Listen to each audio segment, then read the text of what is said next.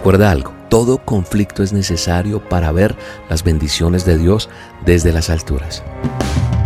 La dosis diaria con William Arana. Para que juntos comencemos a vivir. Normalmente las personas consideran el año nuevo como un nuevo comienzo, ¿o no es así? Intentamos dejar atrás todo ese bagaje del año pasado. Pero ¿por qué nos sentimos o por qué mejor necesitamos eso de querer ser nuevos? Porque los seres humanos en su interior anhelamos tener un nuevo comienzo. Nos sentimos viejos y acabados y probamos diferentes cosas con el fin de sentirnos nuevos. Buscamos nuevos pasatiempos, nos apuntamos en ese programa nuevo de ejercicio, probamos una nueva dieta, un estilo de corte de pelo diferente o compramos ropa nueva.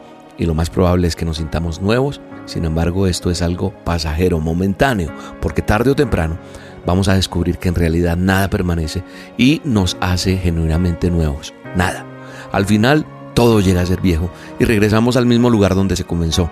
Sentimos que tanto nuestra situación como nosotros mismos, como que estamos ahí y no pasa nada. La única manera de realmente ser nuevos es que seamos renovados.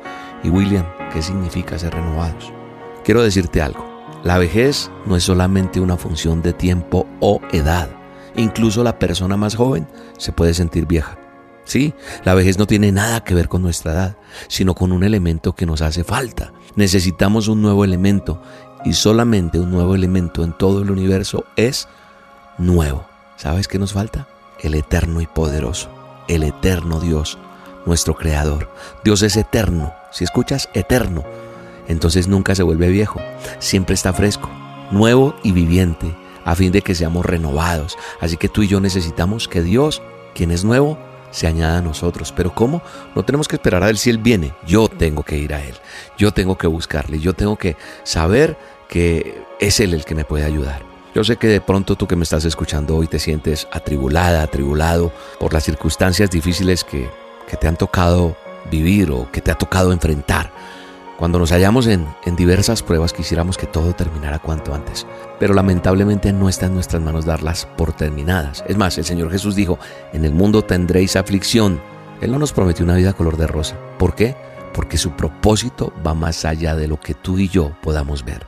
Si hoy te encuentras atravesando por aflicciones que te tienen cansado, fatigado, es tiempo de renovar tus fuerzas. ¿En quién? En Cristo Jesús. Por eso su palabra dice que Él da esfuerzo al cansado y multiplica las fuerzas del que no tiene ninguna. Dice, los muchachos se fatigan y se cansan, los jóvenes flaquean y caen, pero los que esperan a Jehová tendrán nuevas fuerzas, levantarán alas como las águilas, correrán y no se cansarán, caminarán y no se fatigarán. Porque el profeta Isaías hizo eso de asimilar el levantar alas como las águilas.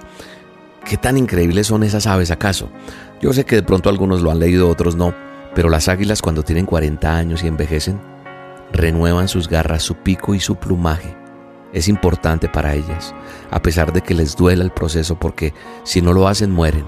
¿Cómo lo hacen? Ellas mismas arrancan todo, se quitan todo, se renuevan. Y eso tenemos que hacer nosotros, renovarnos. Y si en verdad deseamos enfrentar grandes batallas, tenemos que empezar por renovar nuestros pensamientos, cómo pensamos, qué pensamos, despojarnos del viejo hombre, como dice la escritura, ese hombre que está viciado, ese ser humano, esa humanidad que está viciada conforme a los deseos engañosos de este mundo. Y además, sabes una cosa, las águilas usan su fuerza solamente para emprender vuelo. O sea, ahí es donde se esfuerzan, baten sus alas, se esfuerzan hasta llegar a una cierta altura. Entonces aprovechan la fuerza de los vientos y se dejan llevar por ellos. Ahí ya extienden las alas y no se esfuerzan más.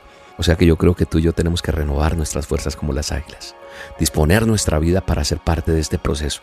De lo contrario va a ser muy difícil levantar el vuelo. Solo te vas a encerrar en las circunstancias, en ese peso de los problemas, y eso no te va a permitir ver lo bueno que Dios ha preparado para ti.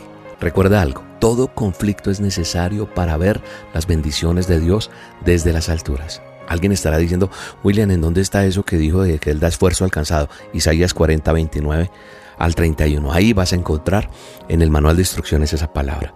Hoy oro por ti, te bendigo en el nombre poderoso de Jesús, que Él sea renovando tu mente, despojándote de ese viejo hombre, de esa vieja humanidad y saliendo adelante, renovando tus fuerzas como las águilas, que dispongas tu vida para ser parte del proceso que Dios tiene para tu vida ese conflicto que estás viviendo en el nombre de Jesús, declaro que son bendiciones que vas a recibir de parte de Dios.